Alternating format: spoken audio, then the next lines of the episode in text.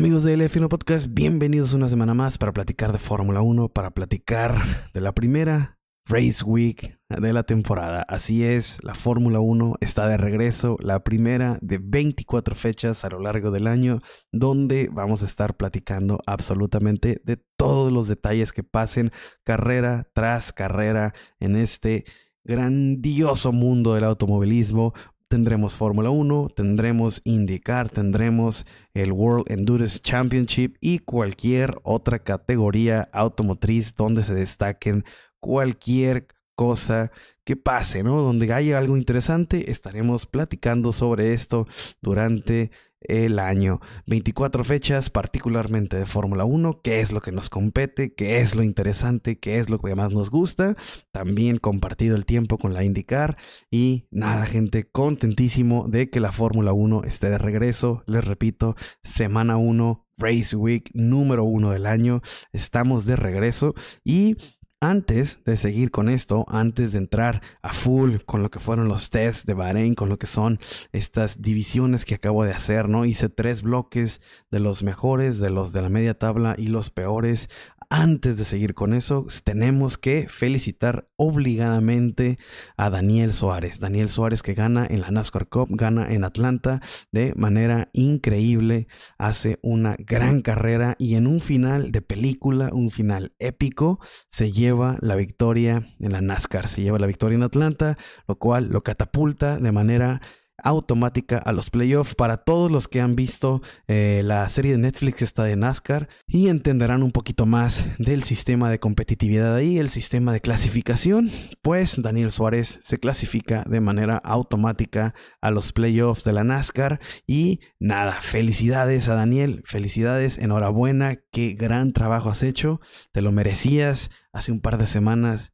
Eh, un choque le quita lo que potencialmente iba a ser un gran resultado, pero esta vez Daniel Suárez se va con la victoria de manera, repito, merecida, increíble. Felicidades Daniel, felicidades al Regio y que sigan los éxitos durante este 2024 porque se lo merece, porque todos los años hace un gran trabajo y este año, este año va a ser el bueno para Daniel. Así que nada, felicidades, muchísima suerte en lo que resta de la temporada para ti y nada, los test de Fórmula 1, las pruebas eh, estas primeras tres fechas, estos primeros tres días donde la Fórmula 1 toca pista, donde los autos salen a correr, donde vemos diferentes programas, donde vemos algunos equipos que llegan muy bien, ya sabrán de quién estoy hablando, y donde vemos otros equipos que si bien, y esto es en general, esto es algo que noté de todas las pruebas, es algo que noté de todos los equipos, yo creo que todos, ninguno más bien, ninguno está necesariamente muy mal, excepto uno. Miento, hay uno que sí vi muy mal, pero el resto creo que dan pasitos hacia adelante. Creo que si bien ah, no son equipos de los que esperamos grandes cosas, eh, se mantendrán peleando por salir del, del, del abismo, tendrán que hacer muchísimas cosas eh, ah, tendrán que hacer muchísimos cambios, tendrán que trabajar durante eh, la temporada arduamente para llevar la mayor cantidad de, de, upgrades, de mejoras durante el año para obtener buenos resultados, porque las cosas se ven difíciles, pero sabíamos desde un inicio que así iba a ser para ellos, eh, salvo un equipo que creo que está completamente atorado, que tendrá el trabajo más difícil de todos. los demás creo que eh, siguen en esa, en ese, en esa, ¿cómo les puedo decir? En ese inalcanzable maratón para salir del abismo, ¿no? Creo que eh, es un trabajo maratónico, es algo, por ejemplo, cuánto tiempo le costó, y ya les estoy spoileando, cuánto tiempo le costó a Williams por salir de ahí, ¿no? Y creo que Williams por fin ha salido de, ese infierno que se llama eh, los tres peores, los tres grupos, los tres equipos de mero abajo. Creo que eh, Williams, spoiler, es uno de los que después de muchísimos años, después de grandes pilotos que han pasado por ahí, que han dejado sus notas, buenas directivas, eh, y gente que se va y llega gente todavía más capacitada y creo que hacen un buen trabajo para salir de ahí. Pero bueno, la manera en la que voy a analizar esto es que hice tres bloques, como ya le he estado platicando. El bloque de mero arriba, el bloque de los tres mejores, el bloque de la media tabla y los tres peores. Obviamente, esos son nueve equipos. Hay uno, un comodín, creo que hay un equipo que estará en el limbo, creo que hay un equipo que no, no tiene lo suficiente para pelear en esta media tabla, pero tampoco está tan desgraciado para estar eh, sufriendo todas las semanas eh, en, esos, últimos tres en esos últimos tres equipos, ¿no? Que son seis lugares, en esos últimos seis eh, lugares que nadie quiere estar. Creo que hay un equipo que está en el limbo por ahí. Creo que hay un equipo que nos puede sorprender con muchas Q3 eh, y el día de carrera eh, pelear por ahí esos últimos puntos. Eh, entonces vamos de menor a mayor. Vamos con los tres equipos que están en este bloque de más abajo, los, los tres equipos más con más dificultades, ¿no? Y creo que antes de, iniciar, perdón, no lo había mencionado, estas son pruebas, estos son test. Algunas, algunos de ustedes que ya tienen bastante callo en esto, que ya tienen muchos años en el tema de la Fórmula 1, saben que los tiempos pueden ser engañosos, saben que no, no, no, se puede tomar a pecho algunas de las cifras que vemos, ¿no? Si vemos por ahí a un stake en la parte más, más elevada de la tabla, puede ser engañoso y de la misma manera alguien que vemos muy abajo quizá esté en un programa completamente diferente al, a otros equipos y no nos esté mostrando lo mejor que tiene para el inicio de temporada. Entonces es una característica muy eh, clásica de estos test de pretemporada. ¿no? no todo lo que vemos durante estos tres días se va a traducir exactamente igual hacia la primera fecha de Fórmula 1, hacia el Gran Premio de Bahrein. Claro, es la misma pista, circunstancias climatológicas similares, pero los equipos estaban poniendo a prueba distintos eh, aspectos, distintas partes, distintos componentes del auto para llevarlos a una posible falla y darles solución. Entonces, eh, repito, son test de pretemporada. Hay cosas, por ejemplo, que podemos sacar positivas, hay algunas negativas, pero no todo, no el orden que voy a dar necesariamente se va a cumplir en la temporada, ¿no? Es simplemente un análisis puede que sea completamente errado y, la verdad qué chido sería, ¿no? Qué, qué chido que, que, esté tan, tan, tan eh, diferente el Gran Premio de Bahrein de lo que vimos en estos tres días, ¿no? Que los equipos hayan guardado tanto que nos van a dar una súper sorpresa, aunque a veces no es así el caso, pero bueno, son cosas que tenemos que estar completamente eh, al tanto, ¿no? De que son los test, son eh, los equipos se guardan a veces muchas cosas, sacan eh, defectos que podemos notar, que podemos mencionar, por ejemplo, en este episodio, y que llegado la fecha 2 o 3 tendrán solucionados o tendrían ya a punto de sacar para la fecha 4 o 5 algunas de, las, de los primeros avances, ¿no? Que regularmente es cuando llegan los primeros upgrades, en la fecha 4, en la fecha 5. Entonces, nada, así está el orden, así lo voy a armar. Tres bloques, alguien en el limbo y vamos a empezar con el de mero abajo, que es eh, los sotaneros, los, más malos, los que creo que batallarán más, eh, les va a tomar por ahí la mayor cantidad de tiempo empezar a conseguir puntos, salvo alguna locura en la pista, algunos 4 o 5 DNFs, safety cars, mil cosas que les jueguen a su favor. Creo que de, de otra manera les va a costar mucho conseguir puntos importantes. En este bloque tengo al equipo de Haas. Creo que no sorprende a nadie, es un equipo que tuvo problemas de fiabilidad, un Kevin Magnussen que no encontraba el acelerador, eh, Nico Hulkenberg con algunos stints interesantes durante los ritmos de carrera, pero no es un auto que se vea necesariamente rápido, hay mucho que trabajar en el equipo, cambio de, la estructura, dejan ir a Gunther Steiner, como ya lo platicamos, se viene un nuevo jefe de equipo, uh, él mismo predice que estarán en la parte trasera, Ah, llegaron algunas actualizaciones en el 2023 hasta la fecha de Texas. Entonces, imagínense, estuvieron básicamente eh, hasta el final de la temporada pasada trabajando en el auto 2023, lo cual los retrasó precisamente para este test, precisamente para este gran premio que viene la semana que viene. Entonces, Haas, mucho que hacer, mucho que trabajar para el equipo de Haas. Eh, está y como ya no sorprende a nadie, en, la parte de hasta atrás. Es uno de los equipos que, repito, les tomará más tiempo recuperar eh, y ver si pueden competir por algo este año, ¿no? Es un equipo que la verdad no sé cuánto tiempo más Jim Haas pueda estar eh, financiando un equipo que simplemente no da resultados, un equipo que no da frutos, eh, un equipo estéril, la verdad. le va a tomar mucho tiempo, le va a tomar mucho dinero, mucho esfuerzo y quizás quitara completamente todos los, los, de pantalón largo y también hacer limpia de pilotos. Quizá algo así solamente es lo que pueda revivir al equipo de Haas. Hasta el momento yo los tengo en la parte de mera atrás. Eh, el otro equipo, eh, Alfa Romeo, perdón, Steak F1. Qué nombre tan feo. Eh, Steak F1, Kick, como le quieran decir. Ah, Sauber, creo que es el, mejor nombre que han tenido y el que menos usan. Sauber, eh, también un equipo en dificultades, un equipo que si bien ha dado pequeños pasos para adelante, los demás han hecho un mejor trabajo y los han mm, parece mantenido en la parte posterior de la parrilla. Eh, Wang por ahí tuvo un tiempo interesante si, vemos de manera resumida todos los tiempos, creo que es el número, el, cuarto mejor tiempo, ¿no? Con unas llantas C4, anda por ahí en los 1.30 y medios.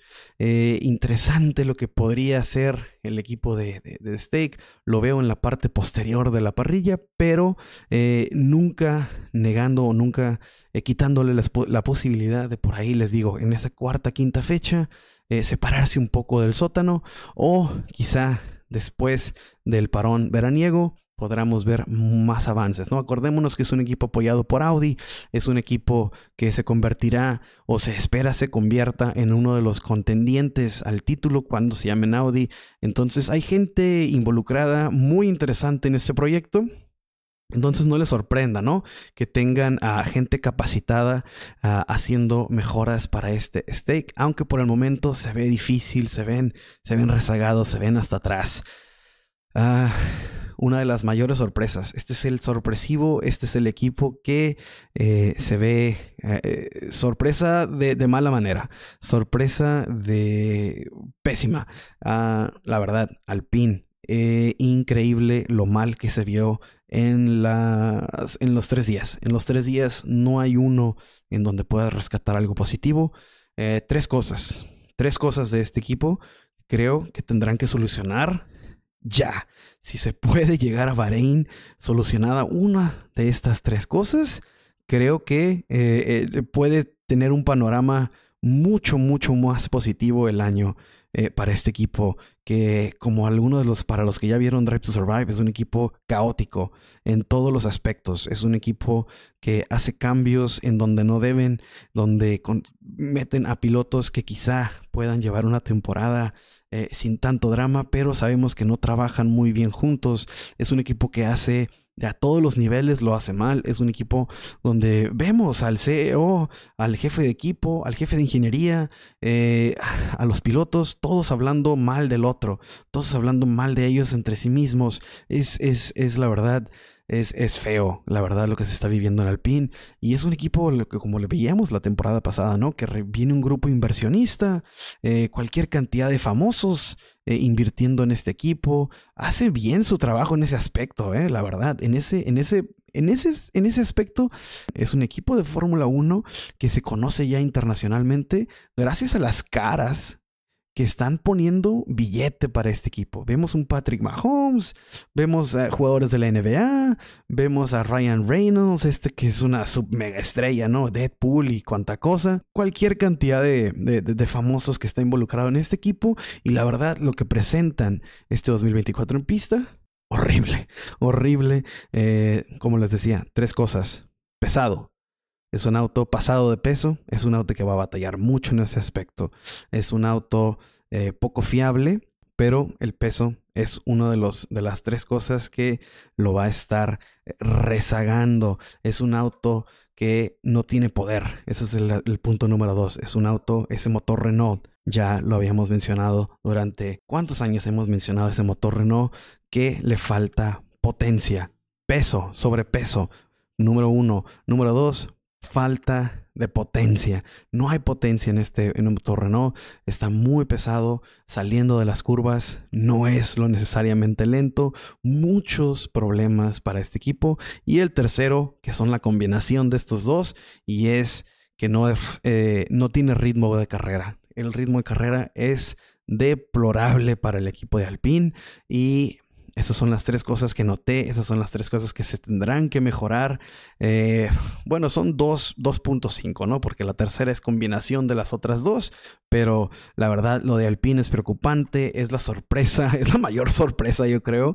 Eh, más allá de las positivas, esa es la sorpresa que más me llevo porque cae, cae absolutamente, cae absolutamente el equipo de Alpine ah, y lo puedes ver en la cara de los pilotos. Cuando los entrevistan a Esteban Ocon, cuando entrevistan a Pierre Gasly, no pueden esconder la frustración eh, de, lo que han descubierto durante estos tres días. Les va a costar muchísimo trabajo. Eh, reducir el peso es una de las cosas más difíciles, ¿no? Sobre todo en esta era. Eh, incluso hasta el mismo Red Bull batalló durante un par de meses y después corrige absolutamente todo, ¿no? Pero bueno, estamos hablando de Adrian Newey y compañía que magia total, cosa que no se transfiere, no se traduce al equipo de Alpine y no sé, la verdad, Alpine se ve muy, muy, muy mal. Es un equipo que va a batallar a lo largo de la temporada. Y ese es el bloque de, de los más malos, de los rezagados.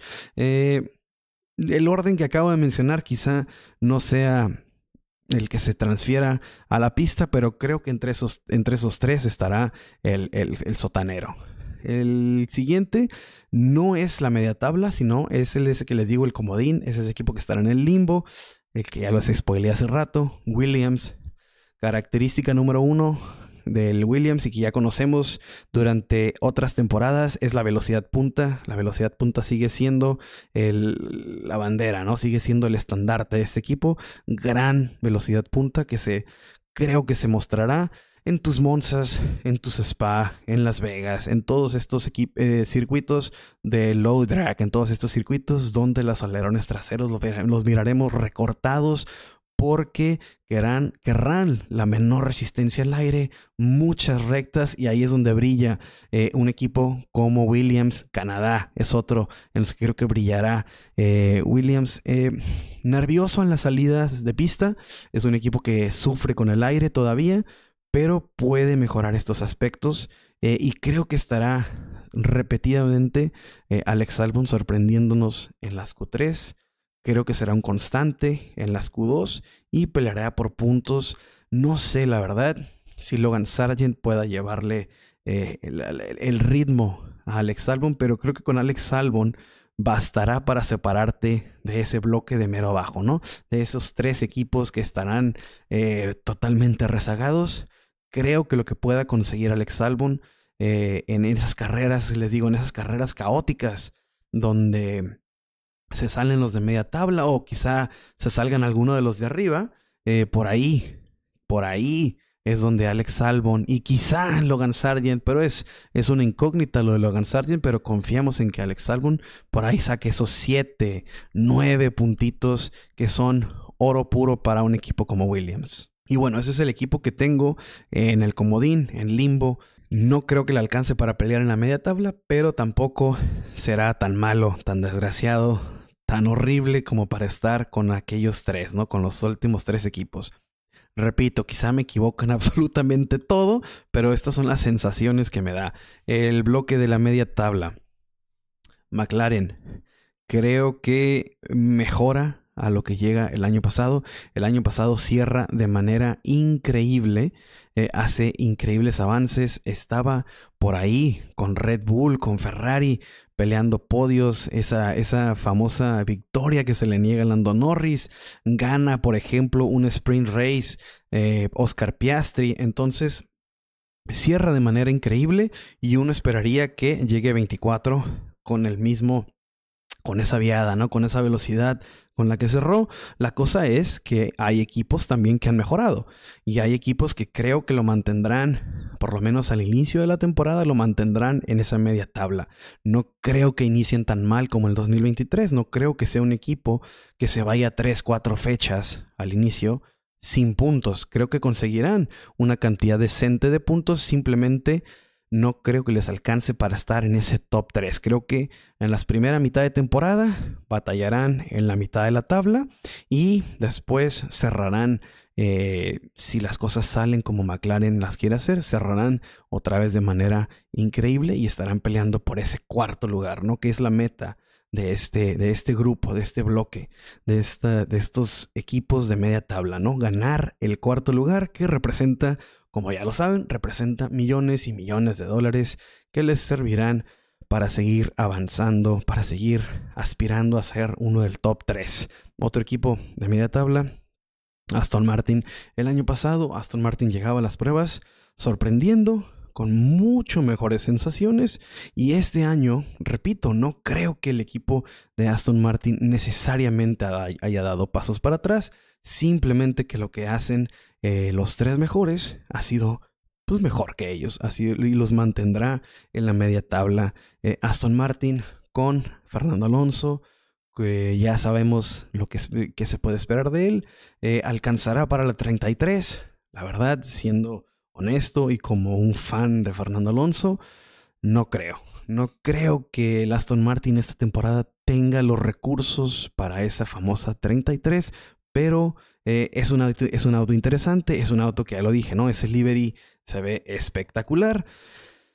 Dicho esto, creo que será un equipo que estará más al acecho de una oportunidad de podio.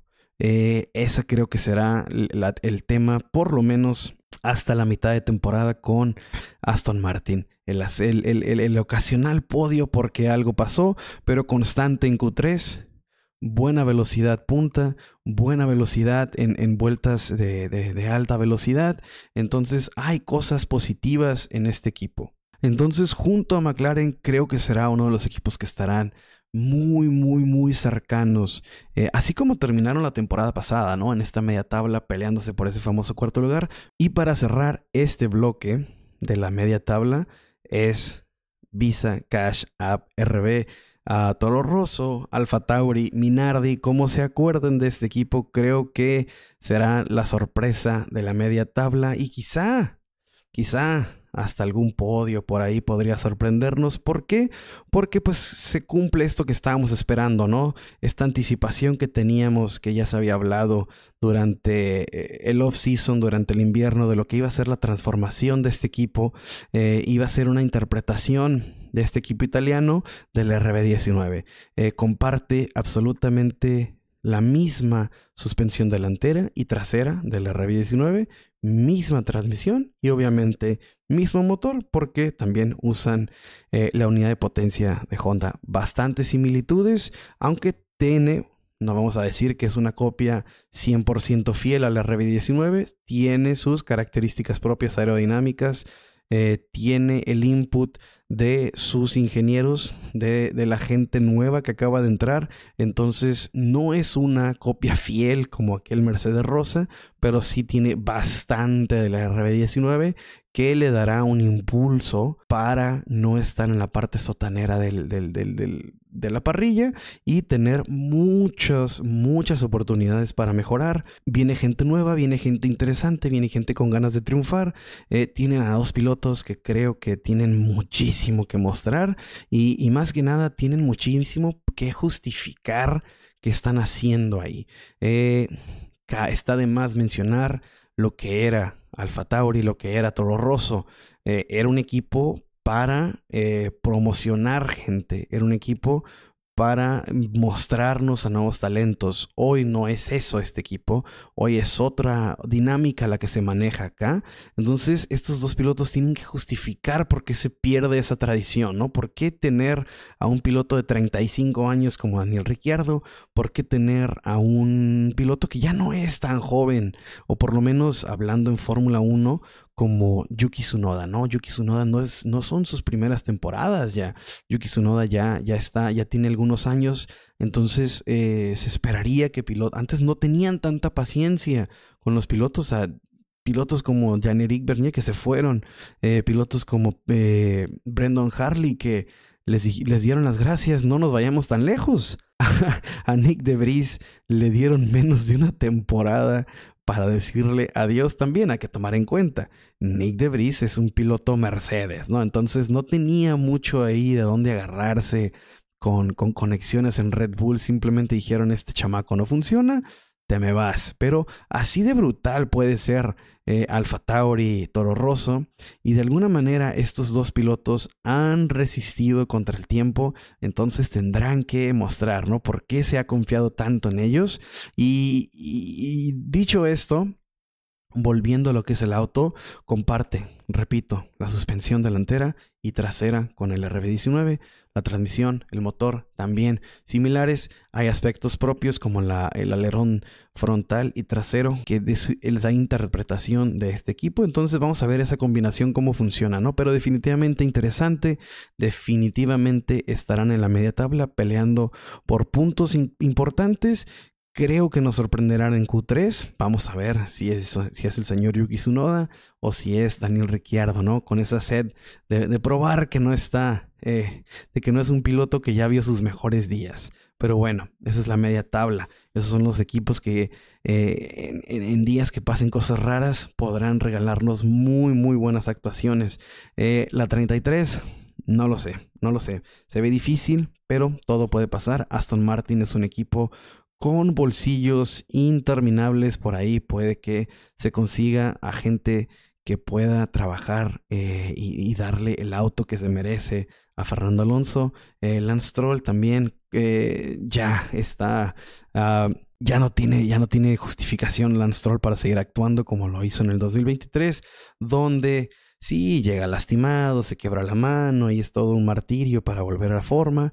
Este año no hay justificación. Este año quítenle la bicicleta desde ya y que llegue la primera fecha en salud plena, ¿no? Porque eh, no, se, no se puede tantas oportunidades para uno solo. Yo sé que el papá es el, es el dueño del equipo, pero ya basta, ¿no? O sea, la verdad, tiene que demostrar que por qué está ahí, tiene que demostrar algo tiene que dar señales de vida al Stroll, si no, la verdad, o sea, ¿podrá este señor eh, salir en Drive to Survive y verse muy con sus mocasines horribles y los pantalones a, la media espinilla, según él se ve bien así, pero, o sea, ¿podrá este señor, según él, verse muy impotente, pero pierde absolutamente toda seriedad cuando sigue manteniendo a su junior ahí, ah, que yo corro rápido, pero no más que mi hijo, cállate. O sea, la verdad, uh, para mí todo este show y todo este miedo y, porte que le ponen al señor Lawrence Stroll se cae absolutamente cuando no le da la seriedad necesaria al equipo y a su proyecto y mantiene a su hijo causando lástima en ese equipo.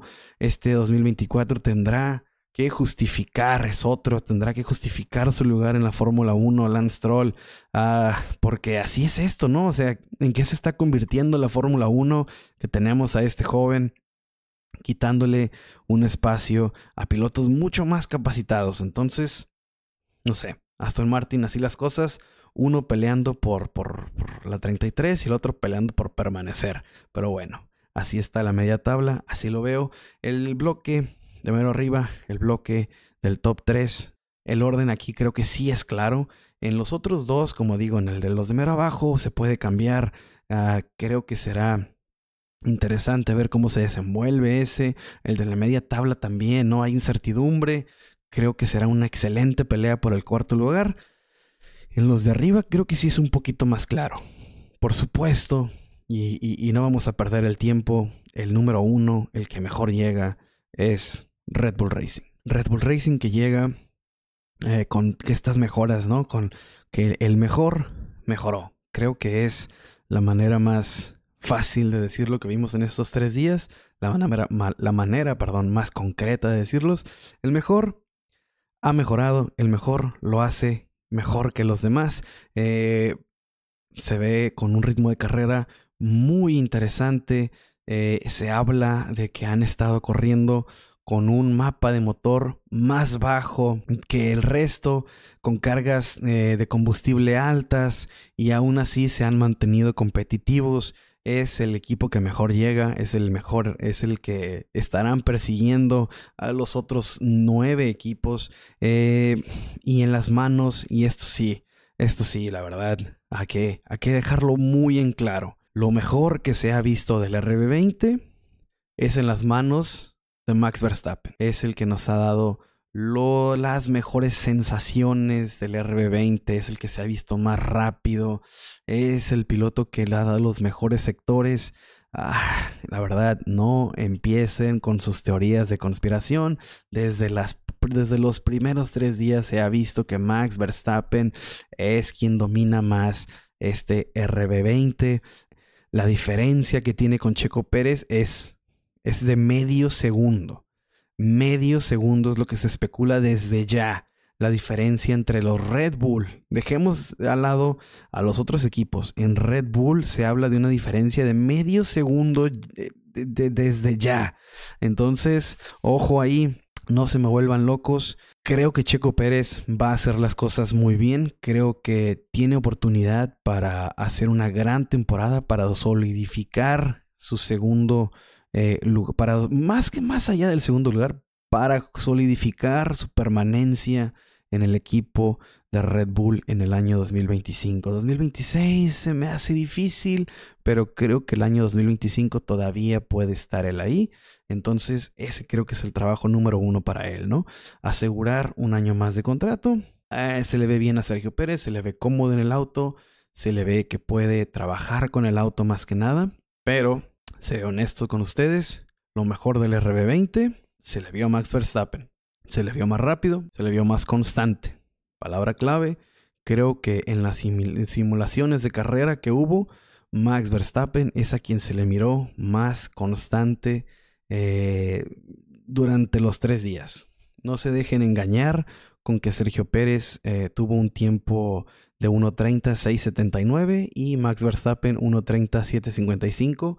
Eso no es eh, ejemplo o no nos dice toda la historia de lo que se vio durante los tres días de pruebas.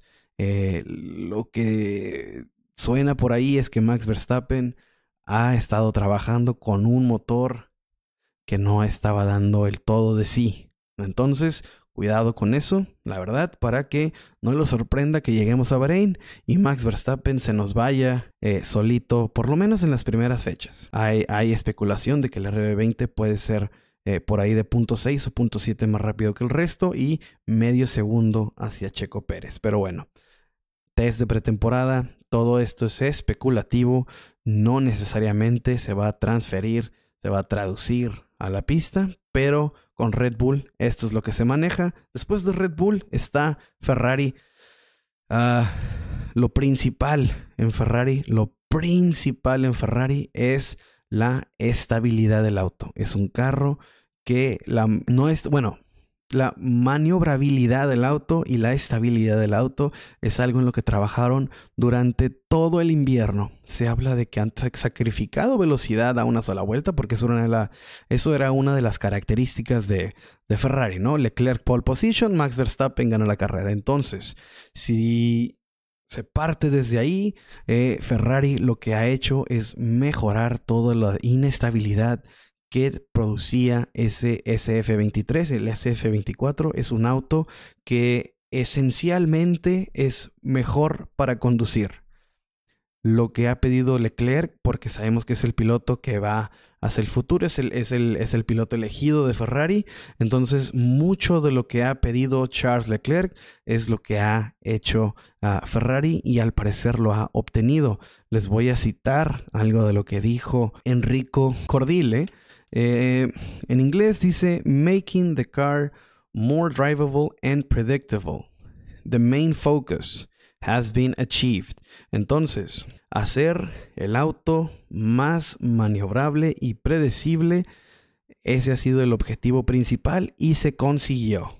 Palabras de Ferrari. Entonces, es para mí el auto que está más cerca de los Red Bull, es el auto que si algo pasa con, con cuestiones de fiabilidad con, con, Red Bull, es el auto que eh, heredará el podio. Entonces es un auto que sí está un poco, o sea, parece ser que está un poco más hecho a la medida de Leclerc, parece ser que le ha escuchado a lo que pide Leclerc y es un auto, como lo dice eh, el mismo Enrico, maniobrable y predecible. Se ha vuelto más fácil de manejar y lo que parece ser que han conseguido con todo esto es, mm, ah, ¿cómo decirlo?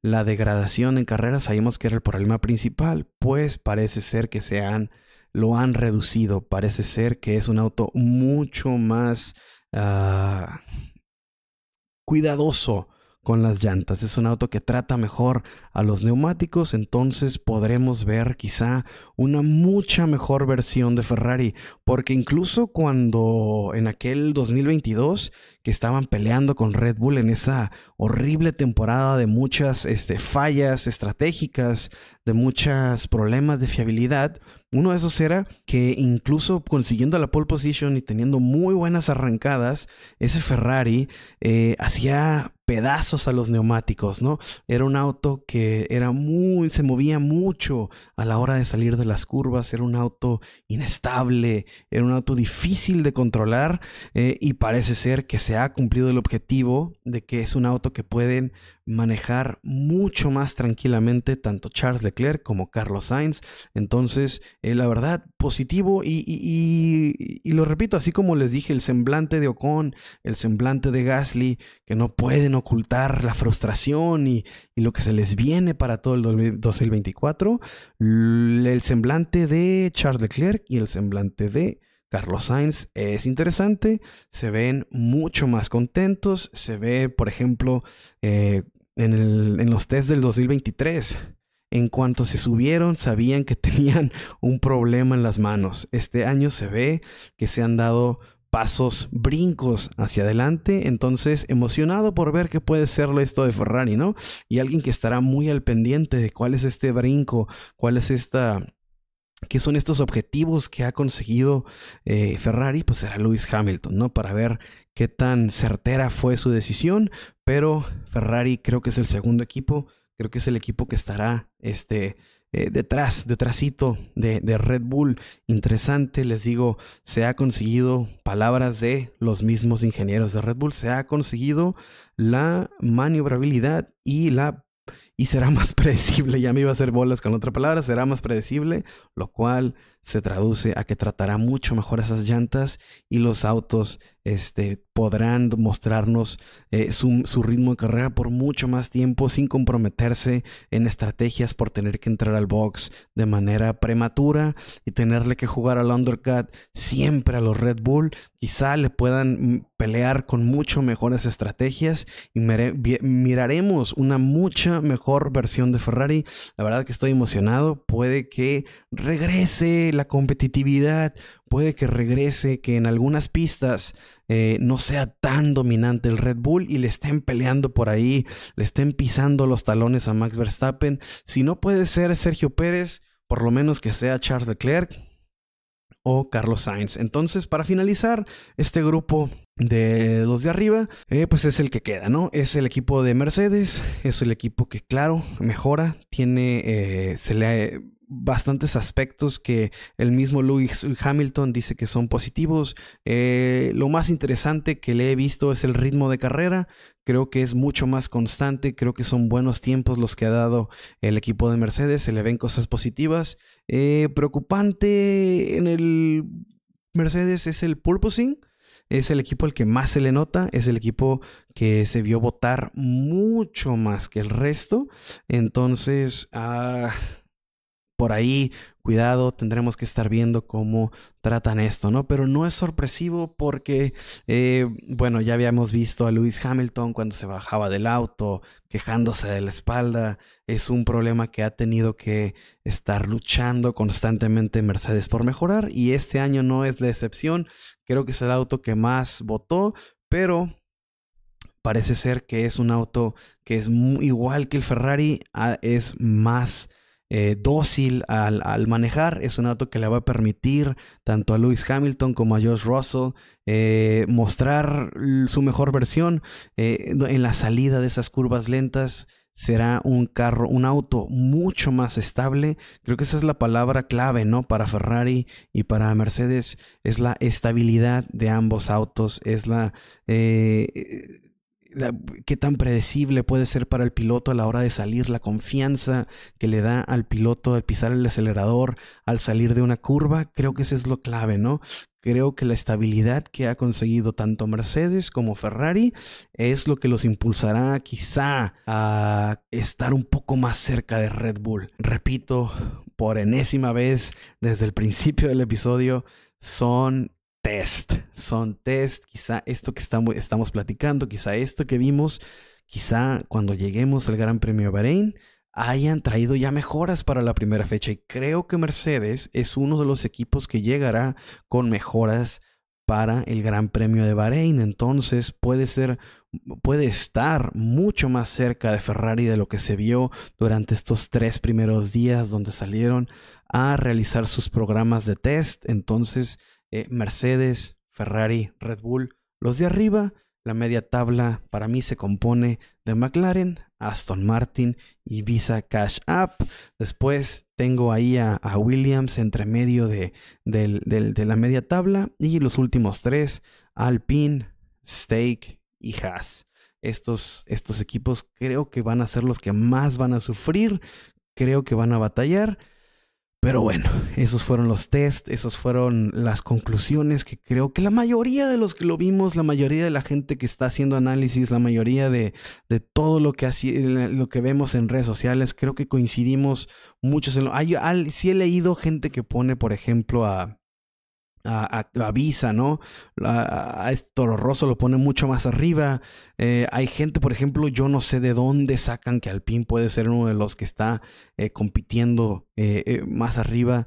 yo la verdad Alpine lo veo muy mal, pero bueno, eso es lo, eso es lo que pasa con los test, ¿no? Hay, hay, cada quien tiene información diferente, cada quien deduce cosas diferentes y bueno, esto es lo bonito de estos tres días, ¿no? Que nos hace especular a todo lo que da, pero así, así queda para mí. Y nada, simplemente esperar al Gran Premio de Bahrein, que es precisamente de lo que vamos a platicar ahorita. Eh, como digo, Race Week, eh, la primera del año. Eh, interesantísimo. Vamos al Gran Premio de Bahrein. Eh, una pista que ya no sabemos, una pista donde se están ocurriendo los tests. pero ¿por qué no repetir, no? para todos los que son nuevos aquí, el Bahrein International Circuit. Este es un una carrera que se inauguró en el año de 2004. Está eh, exactamente, está en Sakir. Es un circuito con una longitud de 5.412 kilómetros. Se corren 57 vueltas. Eh, tiene 15 curvas, 9 a la derecha, 6 a la izquierda. Se recorre al final de la carrera 308 kilómetros, punto 238. Es una carrera que va en el sentido de las manecillas del reloj. La velocidad máxima que se alcanza o el récord máximo que se ha alcanzado en esta pista es de 320 kilómetros por hora. El tiempo en boxes es aproximadamente de 19 a 20 segundos. Tiene tres zonas de detección de DRS, lo cual equivale naturalmente a tres zonas de DRS. Interesante, les digo, es un es una pista muy bien cuidada, es una pista que no castiga tanto a los neumáticos, al contrario, se presta para stints muy largos, entonces eh, bueno, castiga de manera, yo digo que entre media y no tan, no tan este, no tan severa con los neumáticos, si bien la llanta, el neumático que más se ve castigado es el, eh, el de atrás del lado izquierdo. Entonces, por la naturaleza del, del, circuito, es el, el, neumático que más se ve castigado, pero eh, de acuerdo con Pirelli, en, del 1 al 5, este circuito tiene una tracción de 4, entonces va a trabajar muy bien con los neumáticos, tiene un estrés de neumático de número 3. El grip, les digo, está en el número 4. Es un, es un, es un, este, un circuito que se le cuida mucho. Es un, es un circuito que se utiliza también muy seguido, lo cual lo mantiene a punto. Entonces tiene un grip de 4. Tiene, eh, cuida en los frenados también. Tiene una dificultad de nivel 4.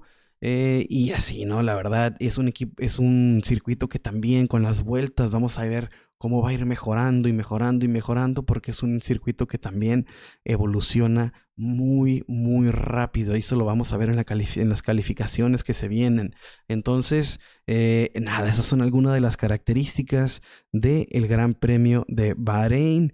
Eh, y nada, importantísimo estar al tanto de los horarios, los cuales les comparto en este momento. Eh, bueno, ya saben, siempre les digo a veces el horario de acá, de mi casa, de acá del norte, pero eh, empezando el 29 de febrero, que es a las 3.30 de la mañana para mí, y serían las 5.30 de la mañana para el centro del país, y termina a las 4.30, es una sola hora la práctica número uno, es formato tradicional, el mismo 29 a las 7 de la mañana del norte, 9 de la mañana de centro del país, una hora de prácticas, es la práctica número 2, se acaba a las 8 o a las 10, dependiendo en qué parte del mundo estés. La práctica número 3 siempre es la más horrible, siempre es la práctica que tiene un horario en el que simplemente no se puede levantar uno a las 4.30 de la mañana de acá, 6.30 de la bueno para ustedes está más, más acorde, ¿no? 6.30 de la mañana en el centro del país, es una, una hora, eh, y la calificación que será 8 de acá, 10 de la mañana. Eh, ya desayunaditos a las 10 de la mañana podrán ver la calificación el primero de marzo a las 10 de la mañana centro del país, 9 de la mañana para acá conmigo, 8, perdón, 8 de la mañana para acá y el día de el 2 de marzo se va a correr a las 7 de la mañana, que serían las 9 de la mañana para el centro del país, se corre el Gran Premio de Bahrein. 9 de la mañana, faltan 2 días, 4 horas, 40 segundos en lo que estoy grabando este podcast. Y nada, Gran Premio de Bahrein. Iba a platicarles un poco de lo que vi en, Drive to Survive, pero creo que lo dejaré para otra ocasión. Es una temporada, bueno, Drive to Survive es un, es un fenómeno en sí, entonces no hay por qué tirarle no hay por qué tirarle tanto hate, aunque no sea del agrado de absolutamente todos. Entonces estaremos platicando, por supuesto, de lo que ha sido Drive to Survive. Eh, quizá a mitad de semana saque un pequeño resumen. No, no, no nos vamos a alargar tanto como en un episodio normal, pero ¿Por qué no? Drive to Survive se merece. Eh, es un fenómeno Drive to Survive. Entonces vamos a platicar más a fondo quizá en, el, en lo que viene de la semana. Por ahí les estaré avisando. Eh, importante también a todos los del grupo de WhatsApp que me pidieron un saludo. Entonces eh, mucha buena vibra para todos los que están platicando siempre en ese grupo. La verdad que se está semana con semana, entra más y más y más gente y se está armando una bonita comunidad. Y vamos a ver cómo funciona, ¿no? Esta primera semana, a ver cuántos estarán despiertos. Vamos a estar ahí mandando mensajes, platicando de lo que estamos viendo en vivo y, y, nada, ¿no? Un saludo para todos y cada uno de los que están en el grupo y también para ti. Si es que no estás, mándame mensaje o está en nuestras ligas que tenemos en todas las redes sociales. Si quieres unirte, está eh, fácil o si, no, si te dificulta, simplemente mándame un mensaje en Twitter, mándame un mensaje en Instagram y en cuanto lo vea te contesto, te mando la liga por si te interesa entrar. Eh, te digo, eh, información, plática, broma, de todo. Estamos ahí siempre cotorreando en ese grupo. Eh, nada, gente, muchas, muchas gracias por escucharme. Estamos a pocas horas de iniciar la primera carrera del año. Les repito, emocionados. Sobrevivimos al invierno sin Fórmula 1. Se acababa, por ejemplo, lo que nos mantenía con oxígeno, que era la NFL, ¿no? Pero ya se fue hasta el Super Bowl. Entonces, para mantenernos entretenidos durante estos fines de semana, regresa la Fórmula 1 y como no, en este su podcast vamos a estar platicando semana tras semana de todo lo que pase. Les agradezco estar conmigo por acá, lo que es que ya va a ser casi casi una hora platicando de lo que fueron los test y nada, muchas gracias por escucharme. Nos estaremos viendo en la primera semana para platicar de lo que ha sido el Gran Premio de Bahrein. Bye.